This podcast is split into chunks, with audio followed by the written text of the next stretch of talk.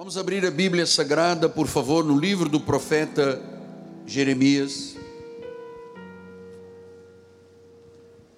capítulo número 2. Na minha Bíblia está na página 748. Diz assim o profeta, ouvindo a voz de Deus: Porque dois males, dois, cometeu o meu povo a mim me deixaram o manancial de águas vivas e cavaram cisternas, cisternas rotas, que não retêm as águas. Duas coisas: deixaram o manancial e cavaram cisternas rotas. Vamos ouvir o Espírito falar. Oremos.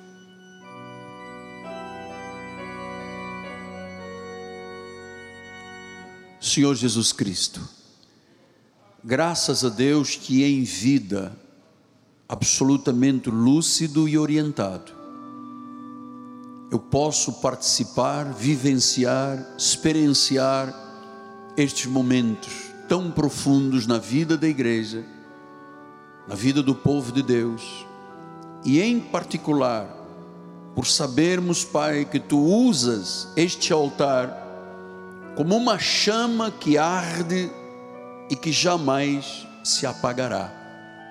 Portanto, Senhor, que agora no abrir da minha boca, dos meus lábios, o Senhor possa falar, se revelar, iluminar os olhos do coração do povo de Deus. Que todos possam, ó Deus, experimentar algo que vem do soberano Deus, que vem mesmo sacudir sacudir, Senhor, as nossas vidas, em nome de Jesus. Quando agora faltam 13 dias para o Natal e 20 dias para o Réveillon, o Senhor vai fazer algo grande neste dia, em nome de Jesus. E a igreja do Senhor diga: Amém, Amém e Amém. Muito obrigado, meu profeta dos teclados. Meus amados irmãos, minha família, povo de propriedade exclusiva de Deus, nação santa, eleitos segundo a prognoses, os desígnios, as determinações de Deus para a nossa vida, meus filhinhos em Cristo Jesus. Qual é a maior necessidade da igreja em pleno século 21? Fundamentos bíblicos sólidos, firmeza na rocha. É isto que a Bíblia fala que nós temos que receber em nosso espírito. Veja esta expressão de tristeza do coração de Deus com o povo de origem judaica quando ele diz: Dois malos, o meu povo, o meu. Ele não está falando ao espiritista, ele não está falando ao feiticeiro, ele não está falando ao idólatra, ele está falando ao meu povo, ao povo dele, ao povo de Deus. Ele disse: Ele cometeu, cometeu dois males porque me deixaram. Eu sou o manancial de águas vivas, cavaram cisternas.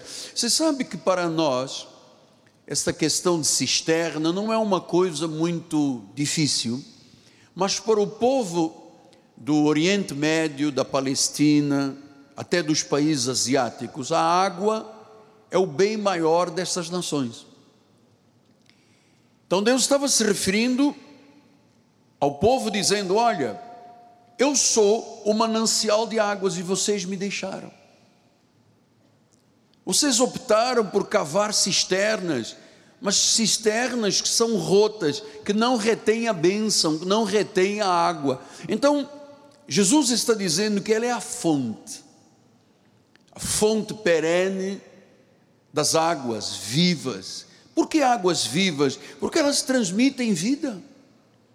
Qualquer pessoa, aquele que tem a vida mais esboroada, aquele que tem a vida no profundo de um poço, aquela pessoa estou criando aqui algumas ideias que está vivendo num tremedal de lama de pecado, em uh, zombaria com Deus e orgias e bebedices, se ele é um eleito de Deus, quando esta água viva, que é ministrada através da palavra, chega a esta vida, olha, Deus tira do profundo do abismo, amado. Deus tira do pó, Deus tira do monturo, da lama, da aflição, da orgia, da bebedice, do pecado, do inferno. Então ele está dizendo: olha, as minhas águas, a minha palavra transmite vida, transmite benefícios, especialmente para aquelas pessoas que têm sede espiritual. Mas veja só, já naquele tempo, Deus estava reclamando, dizendo: O meu povo está me deixando, eu que sou o caminho, a verdade e a vida, eu que sou o único Deus, e está apelando por cisternas rotas que não retêm a água, que são incapazes de conter água. Então, deixa eu lhe explicar com palavras para os dias de hoje do significado desta profecia. A igreja de Jesus, ou pelo menos que deveria de ser, em pleno século 21, a chamada igreja de Jesus, também tem abandonado as águas vivas, porque você vê hoje a igreja mais associada ao mundo, ao profano, ao incircunciso, do que a vida dependente de Deus. Então, quando você vê, por exemplo, um líder, não estamos falando de um pastor apenas que tem um cargo dentro de uma igreja, estamos falando de um líder, aquele que é o cabeça administrativa e espiritual de uma igreja. Se associar a um culto espiritualista, tocando, cantando, num lugar onde Satanás é adorado, meu Deus, isto é abandonar as águas vivas, isto é cavar cisternas rotas. Quando você vê um líder que anda em busca de um cargo político e que coloca a igreja de lado, está mais preocupado em ser alguém na política do que ser realmente quem deveria ser no altar, isto é abandonar as águas vivas. Isto é cavar cisternas rotas que não retêm a água. Então você veja, o Evangelho, amados, inclui renúncia. Para você estar aqui esta manhã ou estar lá nas mídias sociais, você teve que abrir mão de alguma coisa. O Evangelho inclui transformação. Ninguém pode estar um mês, dois, três, um ano, dez, vinte num ministério e não ter uma transformação, uma mudança de vida. Evangelho exige santidade. Evangelho exige consciência pura. Agora, como é que o Evangelho pode dar as mãos ao inimigo? Como é que o Evangelho pode ceder às ideologias? Como é que o Evangelho pode andar de mãos dadas com aquilo que Deus diz não? Não pode haver comunhão, amados, entre o cálice do Senhor e o cálice dos demônios. Não pode haver. Não pode haver luz com trevas. Impossível. Então, se a pregação não sacode uma vida, é porque não é uma pregação movida pelo Espírito Santo. Hoje em dia, você vê um evangelho chamado evangelho que perturba, que perverte, que distorce. O evangelho que hoje é pregado na maioria dos lugares, amado, Paulo nunca pregou. Aquilo que você ouve hoje, jamais Jesus disse uma única palavra dessa natureza. E o diabo tem criado falsas religiões tem feito o crente ter um pé na igreja e um pé no mundo. Então, a geração do presente século, amado, daqueles, grande maioria, claro que eu estou falando de uma grande maioria, porque é uma, uma parte substancial da igreja que vive o Evangelho, especialmente as igrejas tradicionais. Mas os novos movimentos não têm nada a ver com a Bíblia. Você sabe, tem pessoas que têm vergonha de colocar uma placa dizendo igreja. Bota um nome em inglês para dar uma disfarçada. Se caracterizam como se fosse uma boate. Não, mas nós temos que agradar. Amado, nós não podemos agradar aos homens e desagradar a Deus. Isso é cavar cisternas rotas. Então a nossa mensagem é uma mensagem de confronto, a luz com as trevas, a graça com a lei. Se não confrontar, o mundo nunca ouvirá a verdade. Se o pregador disser apenas o que é agradável à igreja, ele deixará de ser um libertador. A obra não será verdadeira, a cisterna será rota.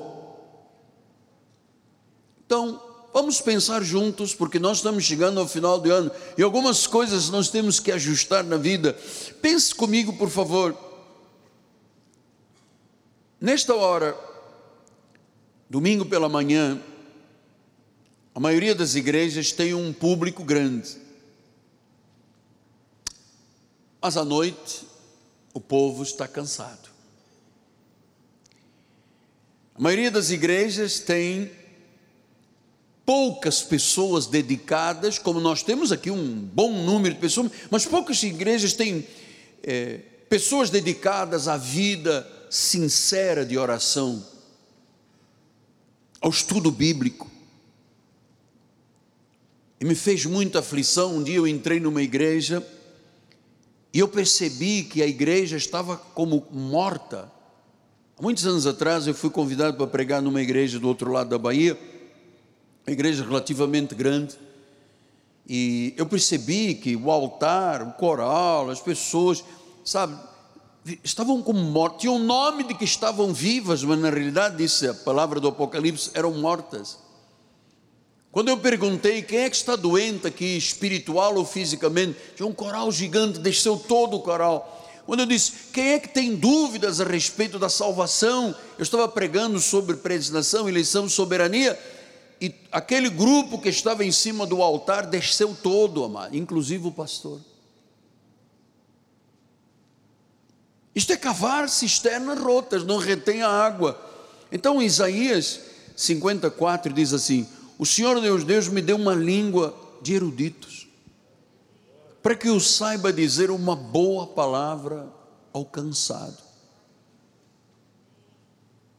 O cansado, aquela pessoa que está aí nas mídias sociais, anda em busca de alguém, de alguma palavra, de um afago, de, um, de uma direção de vida, aquelas pessoas que estão em casa às vezes sem elan, sem força, sem energia, canal por canal e param e começam a ouvir, são pessoas que estão cansadas. O cansado, ele tem que ouvir uma boa palavra.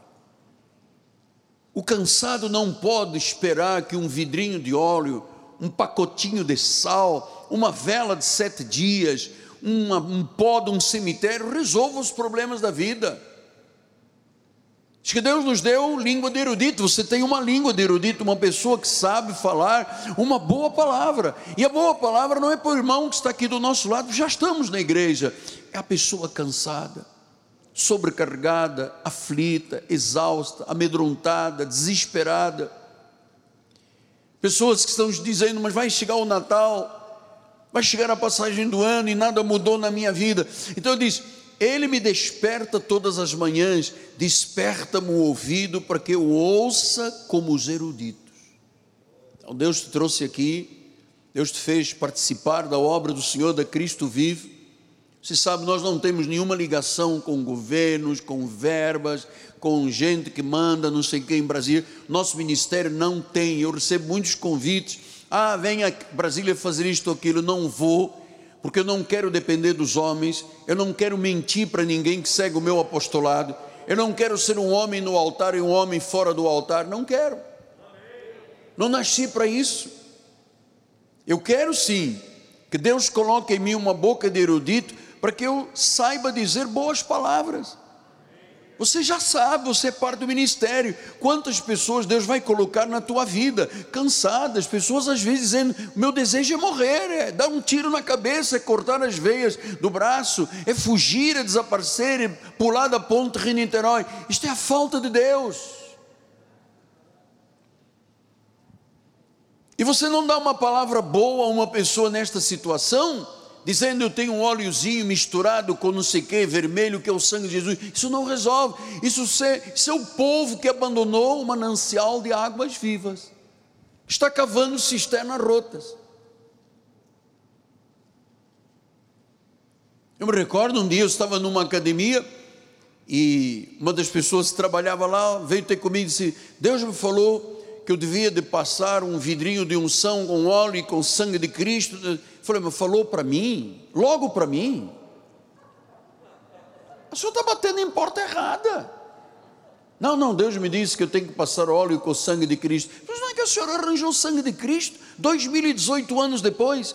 Não, vem de Jerusalém. Diz, meu Deus, não, não desqualifique Jerusalém histórico, não veio nada.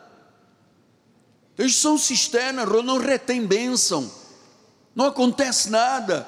Senhor, você está ouvindo palavras boas, mesmo se você estiver cansado, sobrecarregado e aflito, você encontrará descanso para a sua alma. 52:1 disse: Desperta, desperta, reveste da tua fortaleza, ó Sião, ó igreja, veste as suas roupagens formosas, ó Jerusalém, cidade santa, porque não mais entrará em ti nem circunciso nem imundo. Então Deus está dizendo: Igreja não é para coisa incircuncisa, profana imunda. Pastor, se o senhor colocasse aqui umas luzes negras, aquela luz que quando você sorri o dente fica branquinho e o cabelo muda de cor, pastor, nós iríamos. Por que, que o senhor não põe umas pessoas dançando funk aqui no altar? Muita gente viria aqui. Ah, mas não sabe isso, que isso é coisa imunda, é incircunciso para fazer parte de uma igreja? Esperta, igreja. Estamos chegando ao final de mais um ano. Não pode recalcitrar contra os aguilhões, não pode titubear entre Deus e o mundo. Joel 2,3, o Senhor diz: Rasgai o vosso coração, não são as vestes, rasgai-vos e convertei-vos ao Senhor. Ele é misericordioso, Ele é compassivo, ele é tardio em irar-se, ele é grande em benignidade, ele se arrepende do mal. Então ele disse: rasga o teu coração. Vir à igreja não pode ser um fardo. Eu caminho para a igreja há quase 50 anos. Em Lisboa fazia frio, muito frio. Eu andava de cadeira de rodas, eu não faltava um culto da igreja. E desde aquele tempo eu nunca cavei uma cisterna rota que não reteve água. Nunca. Nunca abandonei o meu Senhor. Desculpa a expressão, já apanhei muito como pastor, como ovelha. Mas nunca eu me desviei, nunca eu caí à direita ou à esquerda, porque eu nunca abandonaria, nunca, nunca o meu Senhor. Se eu estou vivo, eu estou por Jesus. Se eu posso ser lúcido, orientado, forte, e, e, e, e podendo, estando aqui, buscando as coisas de Deus e falando das coisas de Deus, é porque Deus está em mim. Ele não merece que alguém se desvie dele, amado. Porque não se desvia? Pode se desviar da igreja ou da doutrina, mas dele não. Quem é de Cristo é um espírito com ele. Mas Deus não, Deus não merece que você fique em casa dizendo: estou cansado, não vou à igreja. Deus não merece que você fique um mês, dois, três, quatro, pensando que o mundo acabou e que não tem responsabilidade com a obra de Deus e com o reino. Deus não merece isto, amado. Ele é digno, Ele é maravilhoso, Ele é misericordioso, Ele está dizendo a todos nós, começando pelo apóstolo: rasga o teu coração. Romanos 13, 11 disse: E digo isto a vós outros que conheceis o tempo, já é hora, já é hora, amados. Estamos chegando ao final do ano, de despertar do sono, porque a nossa salvação está agora mais perto, mais perto do que no princípio, quando cremos. Então nós queremos um grande despertamento neste ministério. Nós queremos ver o novo. Foi ele que disse: Eis que está nascendo, eis que está saindo a luz. Não compreendes? Então a condição da igreja hoje em dia, das igrejas, está muito abaixo do que deveria de estar. Muitos cristãos deixaram Deus nesta pandemia, 60% nunca mais voltaram às igrejas e alguns mandaram um recado: jamais voltarei.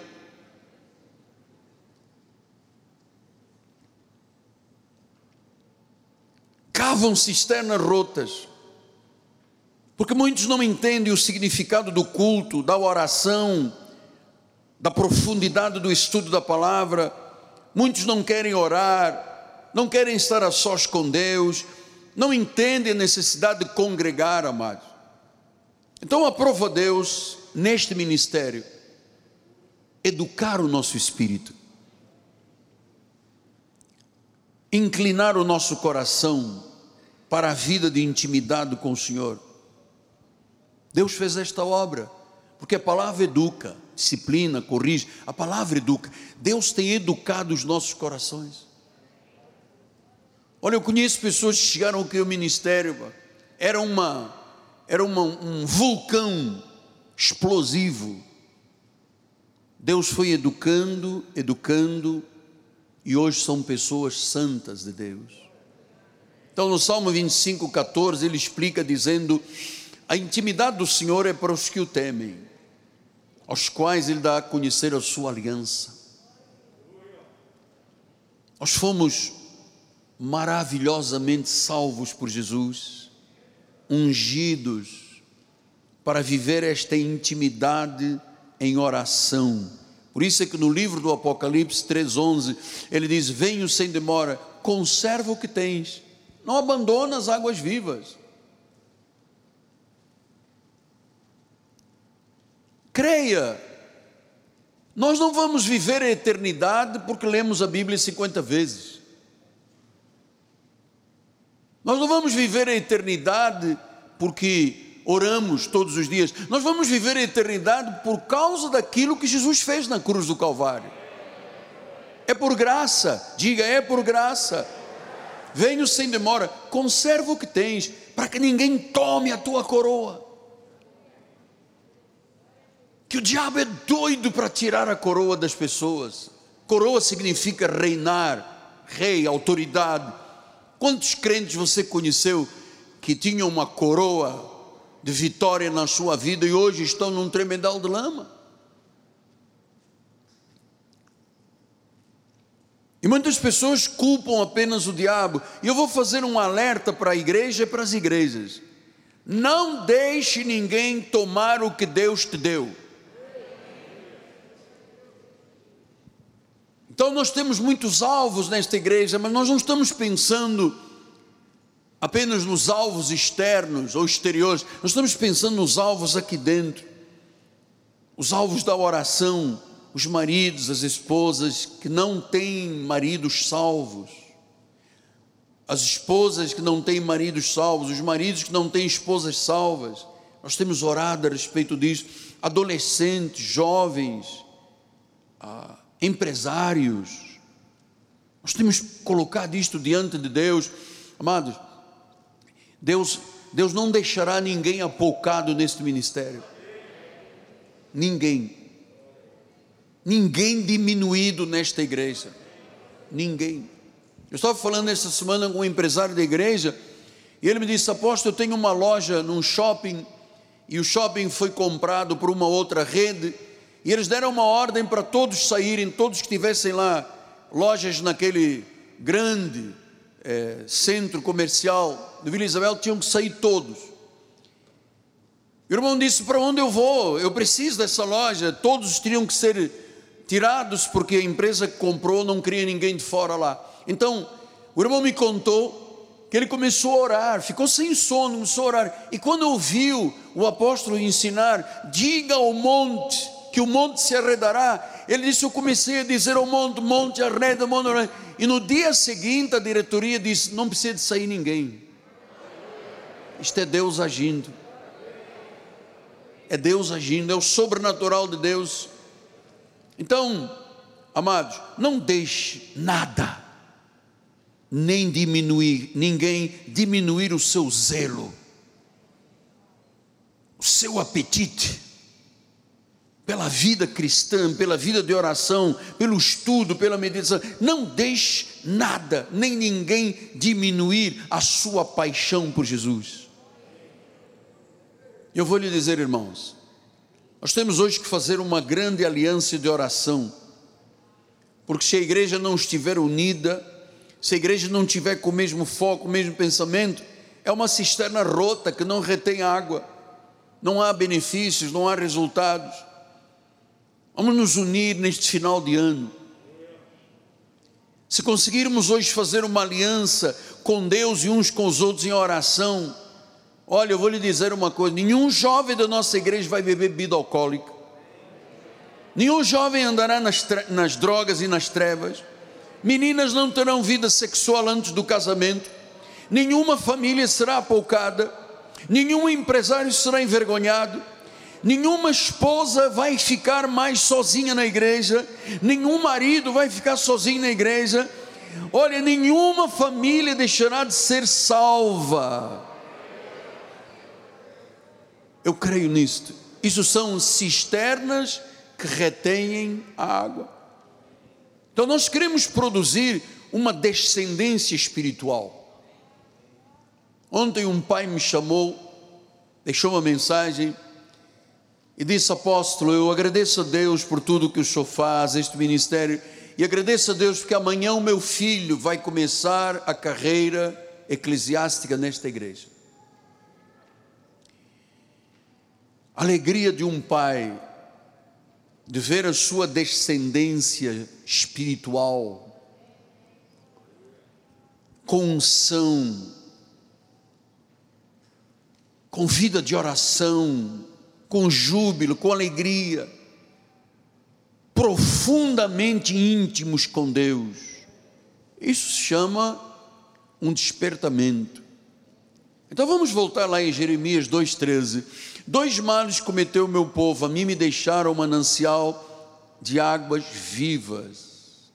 Estão cavando cisternas rotas.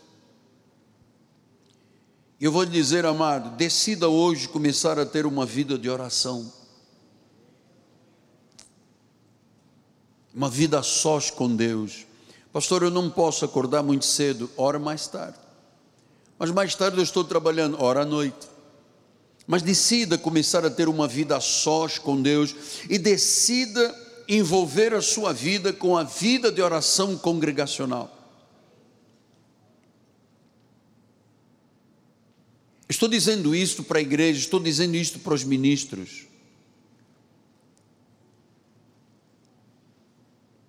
Alguns, graças a Deus, nós temos um grupo ministerial, amado, valentes, os valentes de Jesus. Mas alguns que estavam no dia a dia da igreja, agora só venham domingo de manhã e olhe lá, já fazem um favor a Deus.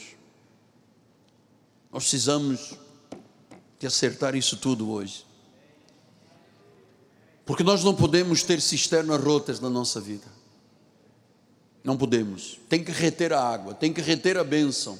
Seja um bom marido, seja uma boa esposa, seja um bom pai, uma boa mãe, um bom filho cuide dos seus velhos, cuide das, das, das pessoas que lhe geraram.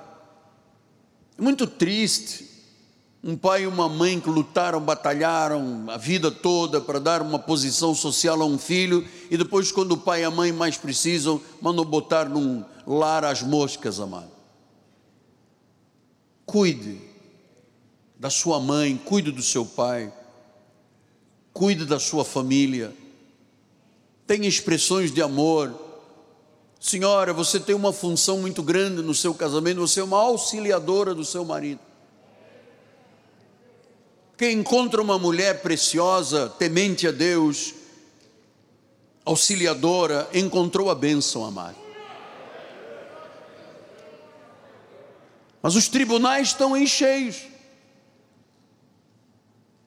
cheios de pessoas seculares dizendo: não quero mais, quero uma opção, quero o amor livre, quero casamento aberto. Quero... Isto são as ideias de Satanás. E sabe, no mundo evangélico, já há um percentual de mais de 25% de pessoas que disseram que se casaram no Senhor e que se separaram. São cisternas rotas. Ah, minha amada, você tem uma função muito importante. Você sabe, a Bíblia diz que o marido é o cabeça da casa e a mulher, eu diria, é o pescoço. Ah, a cabeça não funciona sem o pescoço. Lembre-se que Deus disse que o teu corpo não é teu, nem, o, nem o do teu marido é dele, nem o da tua esposa é dela. O corpo pertence ao outro, aquele que Deus colocou para ser o marido ou a esposa. Então, ah, mas eu já fiz a minha parte, eu já cheguei aos 50 anos, não tenho mais nada para fazer. Meu marido me procura, dê graças a Deus que te procura, amado. Tem muita gente procurando gente na rua. Não nega a sua vida conjugal.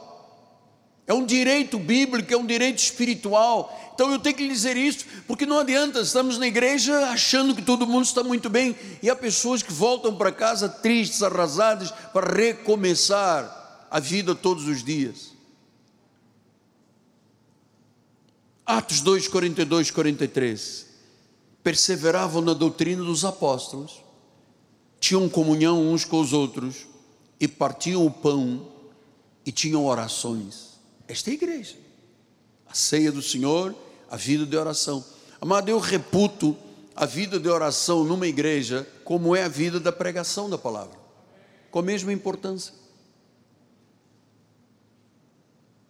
Versículo 43, em cada alma, mas aqui está o segredo, atenção, em cada alma havia temor. Faziam a parte, ceia, oração, comunhão, temor, e o que que acontecia? muitos prodígios e sinais eram feitos por intermédio dos apóstolos. Mas por que, que eram feitos? Porque a igreja era temente a Deus, porque estavam todos em comunhão, porque tinham orações na igreja, porque partiam o pão da ceia do Senhor. Aí Deus opera. Aí é cisterna que retém águas. Veja, por exemplo, o caso de Ana. Você sabe, a Bíblia fala de Ana, mãe do profeta Samuel. É, era esposa de um homem chamado Alcana. Naquele tempo era permitido, ele tinha duas esposas. Uma delas tinha filhos, a outra não tinha. Ana não tinha. Ela era afligida por essa primeira esposa, era zombada, era escarnecida. Vamos ler alguns versículos, vamos lá, versículo 1 primeiro capítulo. Houve um homem de Ramataim, Zofim, da região montanhosa de Efraim, cujo nome era Alcana, filho de Jeruão, filho de Eliú, filho de Tu, filho de Zufo Efranita. Tinha duas mulheres, olha o problema. Tinha duas mulheres, dez cartões de crédito, 40 contas bancárias, 300 carros parados na garagem. E uma delas se chamava Ana, a outra se chamava Penina. Penina tinha filhos, Ana, porém, não os tinha. Versículo adiante. Este homem subia da sua cidade de ano em ano a adorar e a sacrificar ao Senhor dos Exércitos em Siló. Estavam ali os dois filhos de Eli, Ofni e Finéias, como sacerdotes do Senhor. No dia em que Alcana oferecia o seu sacrifício, dava ele porções desta penina, sua mulher, e a todos os seus filhos e filhas. Ana, porém, dava uma porção dupla, porque ele a amava, ainda mesmo que o Senhor a houvesse deixado estéril. Ana era estéril. Qual é o desejo de toda mulher? Ser mãe, gerar um filho, dar continuidade à sua espécie, dar continuidade ao seu sangue, ao seu nome. Então diz que a rival provocava Ana excessivamente para irritar, porquanto o Senhor lhe havia cerrado a madre. E assim o fazia ele de ano a ano. Todas as vezes que Ana subia à casa do Senhor, a outra a irritava, porque ela chorava e não comia. Então Elcana, seu marido, disse: Ana, por que, que você chora? Por que não comes? Por que estás de coração triste? Não sou eu melhor do que dez filhos? Olha o egoísmo, né? Não sou eu melhor do que dez filhos. Levantou-se Ana e, com amargura de alma, ela desejou abandonar a igreja. Foi isso que ela fez? Rasgou a carteira de membro.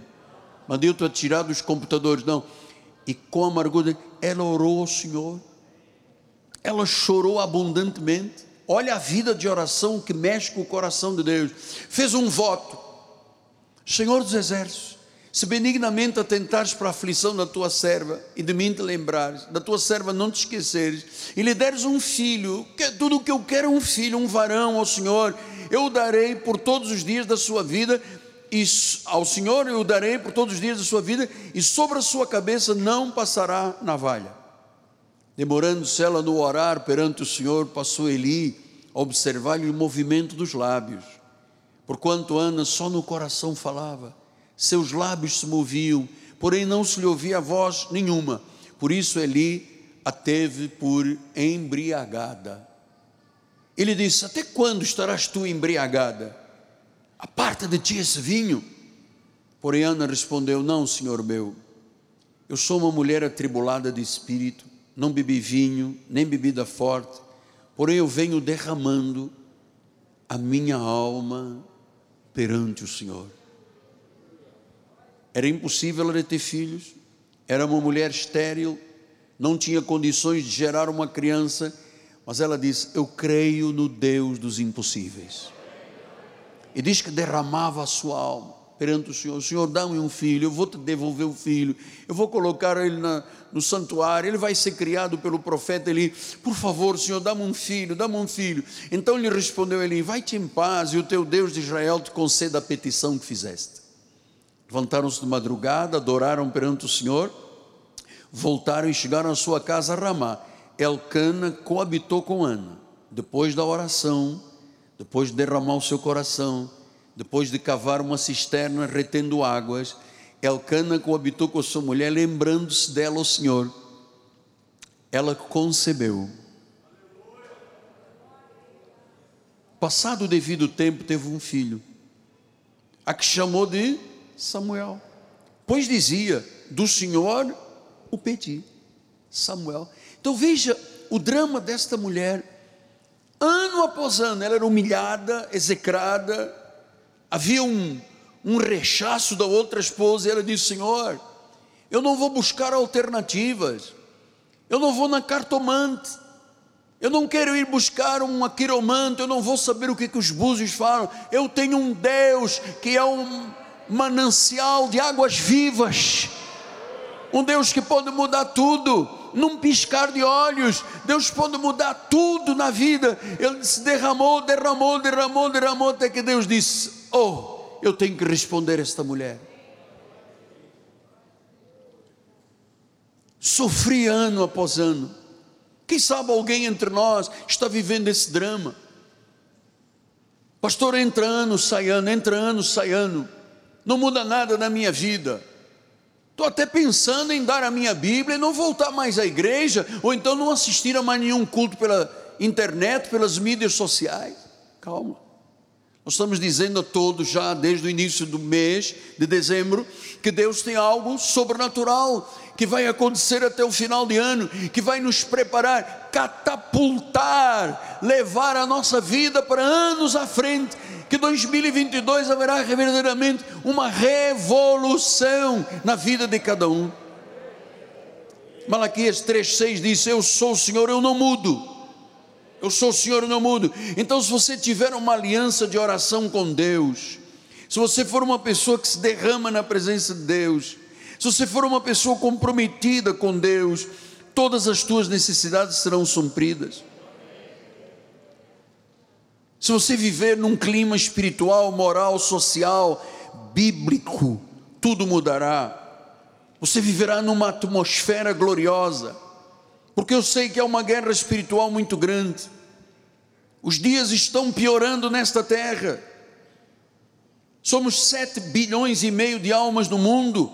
Você vê um mundo estagnado, um mundo desolado moralmente, socialmente, politicamente, economicamente. Você vê um Brasil sem harmonia, sem paz, todo mundo se engalfinhando os poderes uns com os outros. E por que, que isso ainda está no nosso país? Porque o evangelismo tem sido muito fraco no país. Você não vê muitos ministérios na rádio, na televisão, dizem que é caro. É caro. Ou você crê em Deus ou não crê. Se você não crê, saia do altar. Você está levando outras pessoas a não crer. Nós temos que redobrar o nosso evangelismo, amado. Rádio, televisão, mídias, nós temos que chegar, porque eu não quero que as pessoas entrem, como tem acontecido nas igrejas, condenadas e saiam condenadas. Ah, mas ele está levando um óleozinho de Jerusalém, um, uma água do Rio Jordão, está levando um sabonete que vai salvar o marido, ou um broto de feijão que vai levar o filho do AIDS. Isso é mentira. A igreja tem que pregar a verdade, fazer as pessoas nascerem de novo, mostrar às pessoas que violar as leis de, as leis de Deus leva ao inferno. Veja como é que o pai falou do filho pródigo, 15, 24 de Lucas, porque este meu filho estava morto.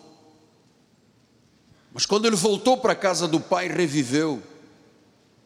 Estava perdido, foi achado, e diz que começou a haver um grande regozijo. Amado, você tem ideia quantas pessoas no Brasil estão mortas em pecados e delitos? Quantas pessoas que nunca ouviram falar de Jesus? Quantas pessoas que estão lá com problemas psiquiátricos, emocionais, buscando um arrumar da casa com um psiquiatra que lhe dê um remédio de tarja preta para sucumbir aos dramas da vida, não sucumbe nada. E não é com esses arranjos incircuncisos e pagãos que a vida de uma pessoa vai mudar. Ele tem que vir para a casa do Pai. Enquanto o filho pródigo esteve na terra distante, se deu mal, apanhou, desculpa a expressão, não se levanta, quebrou a cara, achava que o dinheiro durava para sempre. Quando o dinheiro acabou, acabou a farra, acabou, ah, sabe, o estilo de vida impróprio de um filho de Deus que vivia na casa do pai. Ele foi, chegou, não tinha mais nada. Onde não tem dinheiro, não tem amigos. Se você não faz churrasco, os amigos não aparecem. Se você fizer churrasco, vem a vizinhança toda, mano. O mundo tem um, um, olfato, ele sabe quem tem dinheiro e quem não tem. O mundo consegue sentir o cheiro de churrasco a 10 quilômetros, amado. Se for uma linguiça do irmão, da empresa Aurora, do irmão geral, puxa, a pessoa vem mesmo para a tua casa, vai bater na tua casa.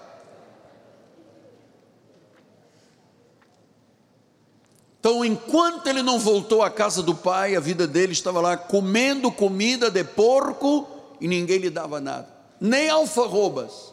Amado, não viva fora da igreja. Não estou aqui puxando a brasa sardinha, estou lhe falando do que o Espírito está falando há muito tempo. Ah, mas eu tenho medo de ser contaminado. Você pode ser contaminado em qualquer lugar do mundo, menos na igreja de Jesus. Eu, eu sei que Deus jamais permitiria que alguém fosse contaminado aqui dentro.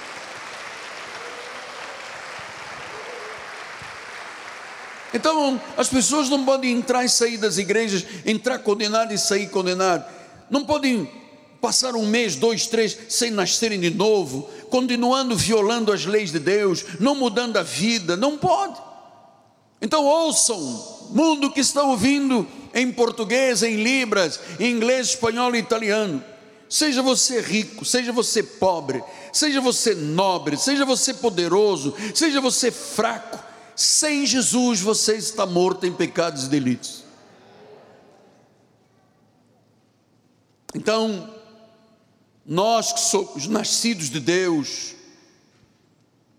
somos os únicos desta terra que podem transmitir vida ao cansado.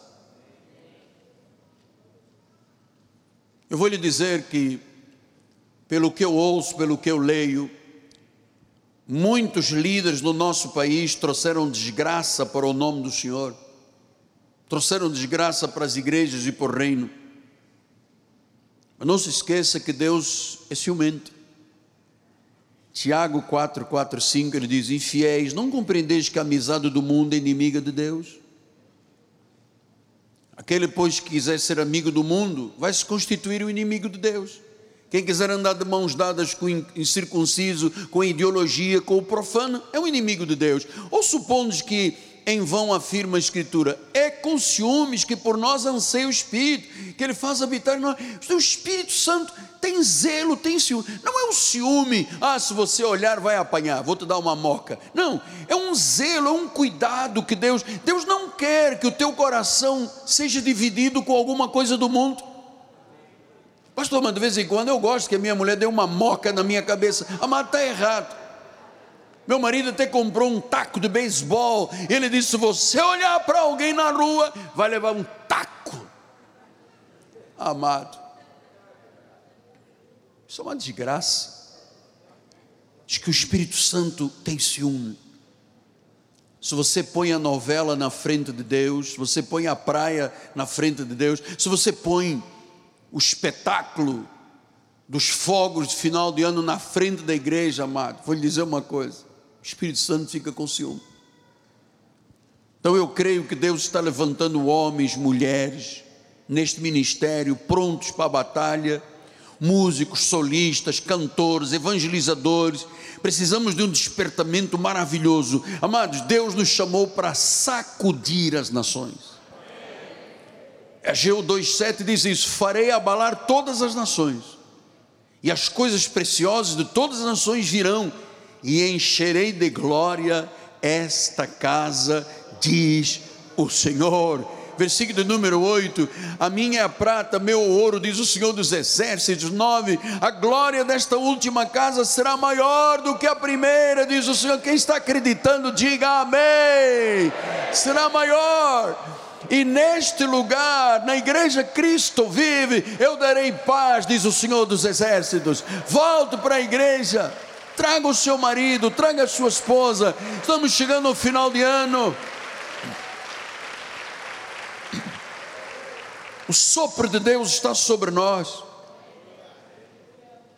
Deus está levantando hoje muitas pessoas que terão uma visão, terão uma paixão, terão um amor muito grande por Jesus. E eu vou te dizer, irmão, Deus vai te perturbar, até que tu tenhas paixão e fogo pela igreja, pela oração, pela evangelização, pela cooperação, e que Deus nos ajuda a todos, amado, começando pelo pastor da igreja. Vocês têm sete minutos, barbaridade, tino. Foi-se o tempo, mas eu vou chegar lá. Se você um dia tivesse o privilégio, ou eu, nós, de visitarmos a realeza, por exemplo, eu sou vidrado na rainha da Inglaterra, acho aquela senhora uma bênção de Deus para a Inglaterra e para o mundo. Uma mulher humilde, sabia? Que se ajoelha, que chamava Billy Graham para orar com ela na guerra. Mas se você um dia visitar, você não pode dar as costas ao rei nem à rainha. Onde estiver um rei, você não pode virar as costas. É proibido. E sabe o que o rei dos reis disse? O meu povo me deixou. O meu povo virou as costas à minha realeza. O meu povo está cavando cisterna rota. Amados, o Brasil precisa de Jesus. Uma grande parte da nossa sociedade está morta em pecados e delitos. Veja você, as pessoas vão sábado à noite ao Maracanã, e gritam, gritam, gritam. Eu sei que há uma razão quando é do Flamengo, não, mas gritam, gritam, freneticamente. E você sabe que na beira da praia ou no Maracanã, uma parte considerável lá são evangélicos, que tem o direito de ter o seu time, mas não tem o direito depois no domingo de manhã estar com sono na igreja. E olhar 50 mil vezes para o relógio dizendo, quando é que isto vai acabar?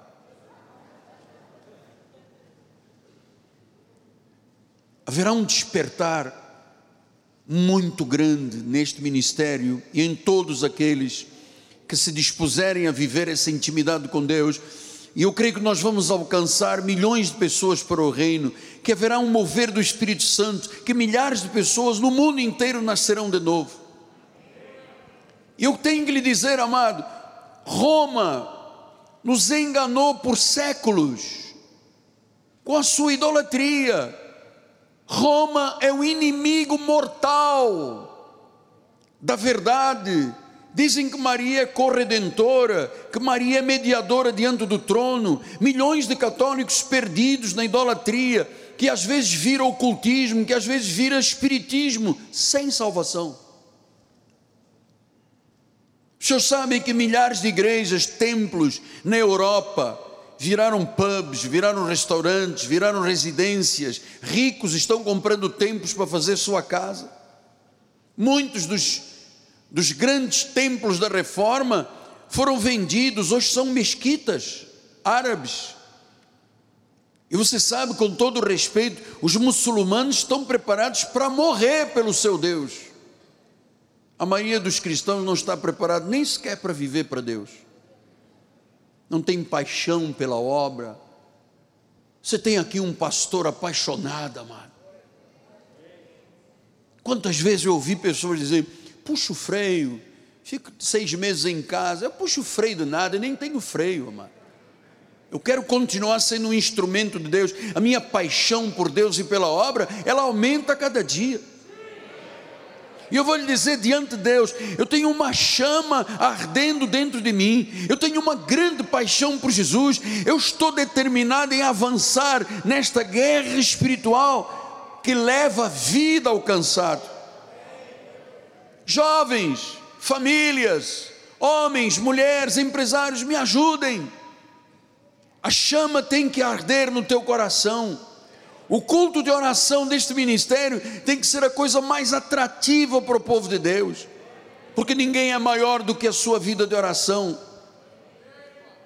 O diabo tem ficado rindo para o mundo espiritual, dizendo: Olha só, eu conheço Jesus, eu conheço Paulo, mas vós quem sois? Eu quero que o mundo espiritual das trevas diga: Eu conheço Jesus, eu conheço Paulo, eu conheço Miguel Ângelo e eu conheço o povo todo da Igreja Cristo Vive. Este povo é poderoso, este povo é comprometido, este povo põe o reino em primeiro lugar.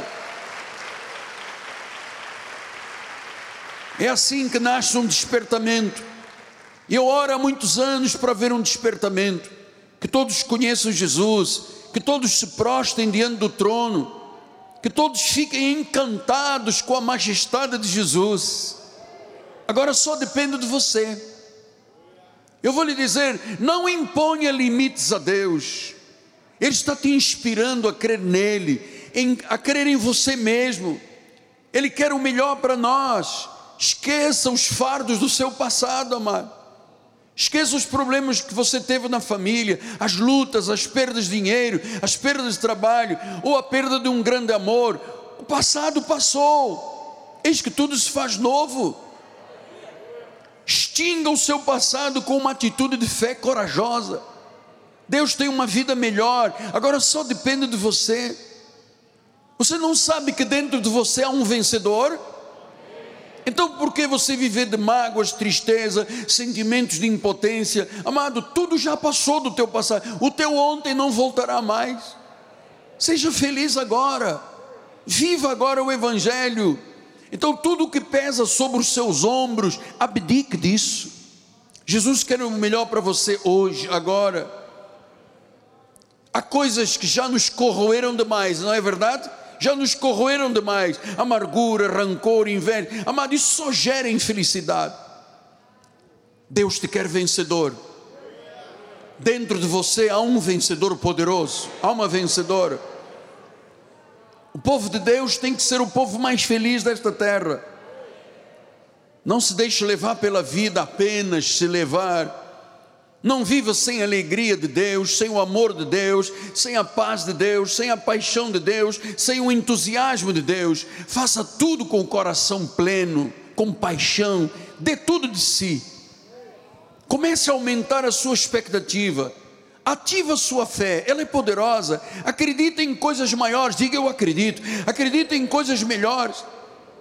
Deus vai te levar a uma posição, a um lugar que você nunca sonhou sequer que poderia chegar lá. O melhor de Deus já chegou. O profeta Isaías disse: Se você quiser e me der ouvidos, você vai comer o melhor desta terra. Jesus disse: Quem crer em mim, como diz a Escritura, do seu interior vão fluir rios de água viva. Você vai reter as águas, são águas vivas, é o manancial de Jesus. Vamos viver o melhor da nossa vida, amados?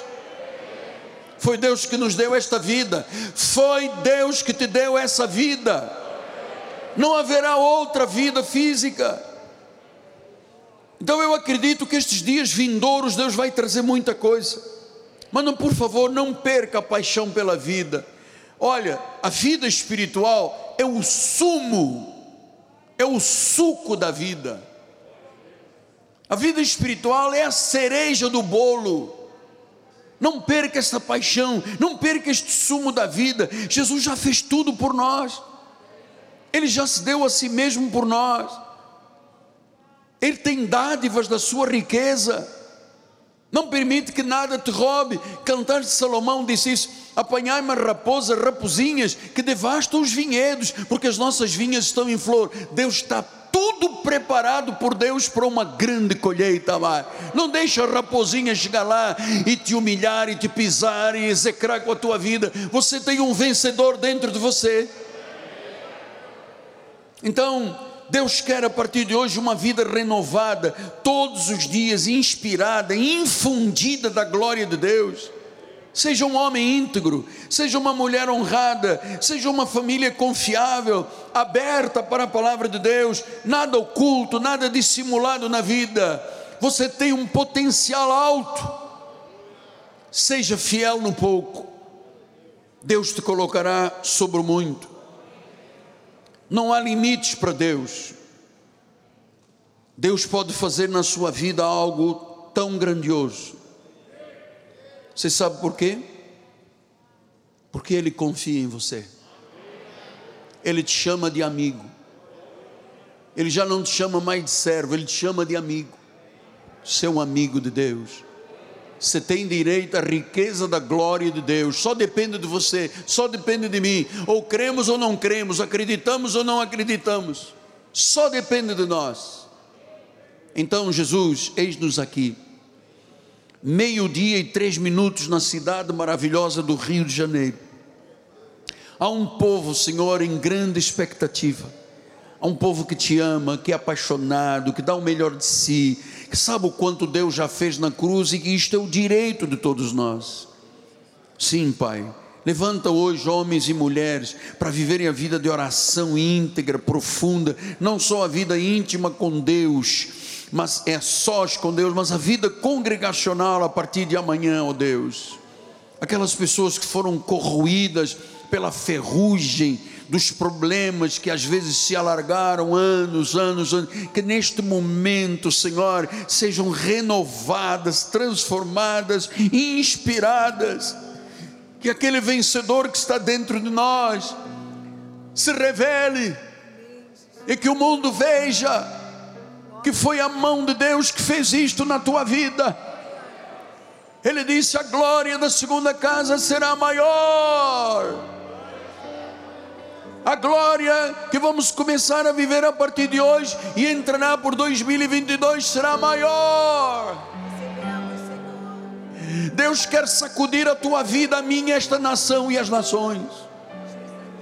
Tenha uma palavra, tenha uma palavra, tenha uma palavra ao cansado, ao aflito, ao exausto. Tenha uma palavra. Aleluia, Deus. Oh.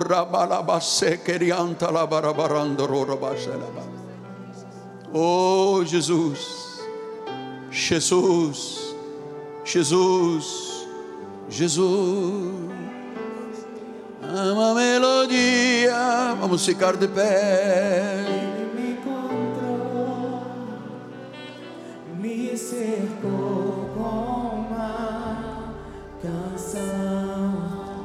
Jesus.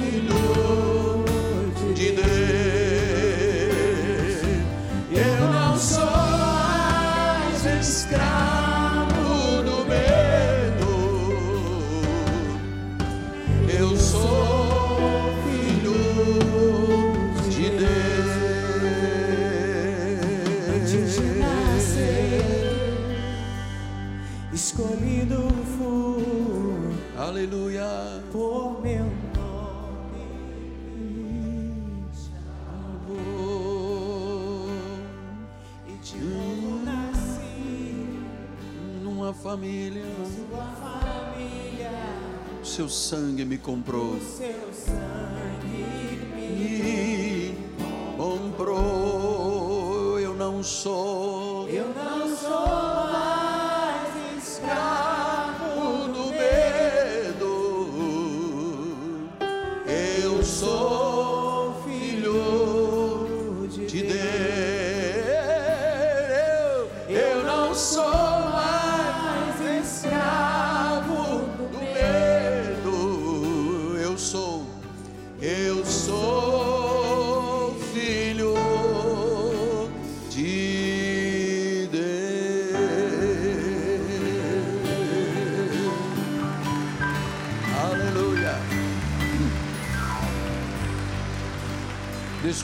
6, 7 minutos, mas valeu a pena. O bispo vai dar a bênção final. Aleluias, vamos levantar as nossas mãos. Obrigada, Jesus, porque tu és o manancial das nossas vidas, Pai.